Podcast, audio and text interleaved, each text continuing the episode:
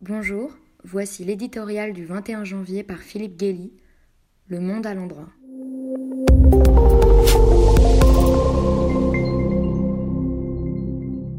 L'Amérique affectionne ces nouveaux départs symbolisés par des investitures présidentielles solennellement mises en scène. Généralement, la planète assiste à ce folklore politique avec un mélange d'admiration et de scepticisme. Cette fois, on entend de partout un soupir de soulagement. Après le monde à l'envers de Donald Trump, où les régimes brutaux étaient choyés et les démocraties rudoyées, Joe Biden promet de remettre le monde à l'endroit avec des alliés traités en partenaires, le retour d'un dialogue multilatéral et la promotion de valeurs distinguant entre bons et méchants.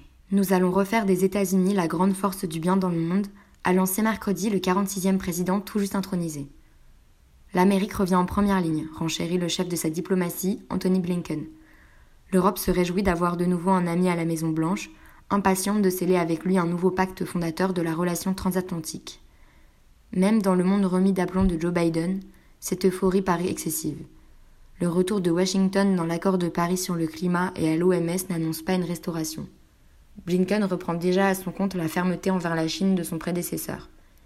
Il n'y aura pas de marche arrière sur le transfert de l'ambassade américaine à Jérusalem, et il semble difficile de revenir sur le retrait des troupes de Syrie d'Irak et d'Afghanistan.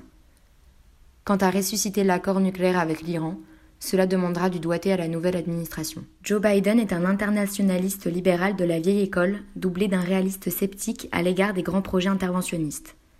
En dépit de son compas moral, il n'a rien d'un missionnaire de la démocratie. Le nouveau président aura bien trop à faire sur le plan intérieur. S'il réengage les États-Unis dans le multilatéralisme, ce sera toujours pour défendre les intérêts de l'Amérique d'abord, afin de compter un ami dans le bureau ovale, les Européens auront intérêt à se rendre utiles.